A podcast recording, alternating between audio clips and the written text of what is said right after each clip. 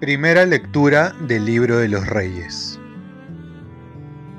En aquellos días, Naamán, general del ejército del rey sirio, era un hombre que gozaba de la estima y del favor de su señor, pues por su medio el Señor había dado la victoria a Siria. Era un hombre muy valiente, pero estaba enfermo de lepra. De sus incursiones guerreras, los arameos se llevaron de Israel a una jovencita que quedó como criada de la mujer de Naamán. Ella dijo a su señora, Ojalá mi señor fuera a ver al profeta que está en Samaria. Él lo libraría de su lepra. Naamán fue a informar a su señor. La muchacha israelita ha dicho esto y esto. El rey Aram dijo, Ven, te doy una carta para el rey de Israel. Naamán se puso en camino llevando tres quintales de plata, seis mil monedas de oro y diez trajes de gala. Presentó al rey de Israel la carta que decía así, Cuando recibas esta carta verás que te envío a mi ministro Naamán, para que lo libres de su lepra. Cuando el rey de Israel leyó la carta, se rasgó las vestiduras exclamando, ¿Soy yo un Dios capaz de dar muerte o vida para que éste me encargue de librar a un hombre de su enfermedad? Fíjense bien y verán cómo él está buscando un pretexto contra mí. El profeta Eliseo se enteró de que el rey de Israel se había rasgado las vestiduras y le envió este recado. ¿por qué te has rasgado las vestiduras? Que venga a mí y sabrá que hay un profeta en Israel. Naamán llegó con sus caballos y su carroza y se detuvo ante la puerta de Eliseo. Eliseo le mandó un mensajero a decirle, Ve a bañarte siete veces en el Jordán, y tu carne quedará limpia. Naamán se puso furioso y decidió irse comentando, yo me imaginaba que saldría una persona a verme y que puesto en pie invocaría el nombre del Señor, su Dios, pasaría la mano sobre la parte enferma y me libraría de la lepra. ¿Es que los ríos de Damasco, el Habana y el Farfar no valen más que toda el agua de Israel? ¿No puedo bañarme en ellos y quedar limpio?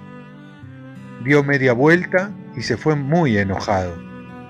Pero sus siervos se le acercaron y le dijeron, Señor, si el profeta te hubiera mandado una cosa extraordinaria, ¿no lo habrías hecho? ¿Cuánto más si él te dice simplemente, báñate y quedarás limpio? Entonces, Naamán bajó al Jordán y se bañó siete veces como había ordenado el profeta, y su carne quedó limpia como la de un niño. Volvió con toda su comitiva y se presentó al profeta diciendo, Ahora reconozco que no hay en toda la tierra otro Dios que el de Israel. Palabra de Dios. Salmo responsorial. Mi alma tiene sed del Dios vivo. ¿Cuándo veré el rostro de Dios? Como busca la sierva corrientes de agua, así mi alma te busca a ti, Dios mío. Mi alma tiene sed del Dios vivo. ¿Cuándo veré el rostro de Dios? Tienes sed de Dios, del Dios vivo. ¿Cuándo entraré a ver el rostro de Dios? Mi alma tiene sed del Dios vivo. ¿Cuándo veré el rostro de Dios? Envía tu luz y tu verdad, que ellas me guíen y me conduzcan hasta tu monte santo, hasta tu morada. Mi alma tiene sed del Dios vivo. ¿Cuándo veré el rostro de Dios? Que yo me acerque al altar de Dios, al Dios de mi alegría, que te dé gracias al son de la cítara, Dios, Dios mío. Mi alma tiene sed del Dios vivo. ¿Cuándo veré el rostro de Dios? Lectura del Santo Evangelio según San Lucas. En aquel tiempo dijo Jesús en la sinagoga de Nazaret, les aseguro que ningún profeta es bien recibido en su tierra. Les garantizo que en Israel había muchas viudas en tiempos de Elías, cuando no hubo lluvia del cielo tres años y seis meses y el hambre azotó a todo el país. Sin embargo, a ninguna de ellas fue enviado Elías, sino a una viuda de Sarepta en el territorio de Sidón. Y muchos leprosos había en Israel en tiempos del profeta Eliseo. Sin embargo, ninguno de ellos fue curado más que Naamán el sirio. Al oír esto, todos en la sinagoga se pusieron furiosos y levantándose, lo empujaron fuera del pueblo hasta un barranco del monte sobre el que estaba edificada la ciudad, con intención de despeñarlo. Pero Jesús, pasando en medio de ellos, continuó su camino. Palabra del Señor paz y bien. Dejemos a Dios ser Dios en nuestras vidas. Ya estamos en la mitad de la cuaresma y Jesús nos anuncia la buena nueva, pero son los paganos quienes saben escuchar. Se convierten y aceptan a Jesús, mientras que el pueblo escogido, a quien iba el mensaje en primer lugar, no escuchan y se sienten ofendidos e incluso quieren matar a Jesús. Entonces debemos preguntarnos también nosotros, ¿cómo estamos acogiendo el mensaje de Jesús?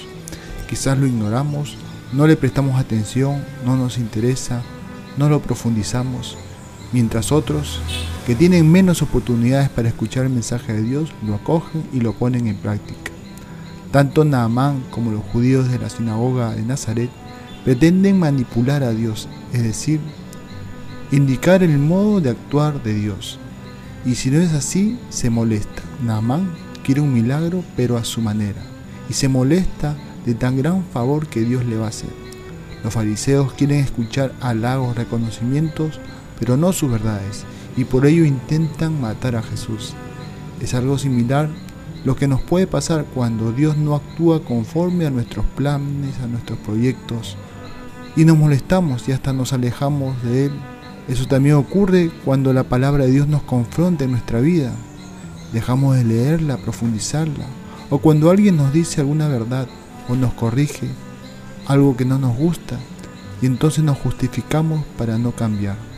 De esta manera no dejamos obrar a Dios en nuestras vidas. Oremos, Virgen María, ayúdame a saber escuchar a Dios cuando me corrige y aumenta mi fe para saber ponerme en las manos de Él. Ofrezcamos nuestro día. Dios Padre nuestro, yo te ofrezco toda mi jornada, en unión con el corazón de tu Hijo Jesucristo que siga ofreciéndose a ti en la Eucaristía para la salvación del mundo. Que el Espíritu Santo sea mi guía y mi fuerza en este día para ser testigo de tu amor. Con María, la Madre del Señor y de la Iglesia, te pido por las intenciones del Papa. Con San José Obrero te encomiendo mi trabajo y mis actividades de hoy, para que se haga en mí tu voluntad. Y la bendición de Dios Todopoderoso, Padre, Hijo y Espíritu Santo descienda sobre ti Cuenta con mis oraciones, que yo cuento con las tuyas y que tengas un santo día.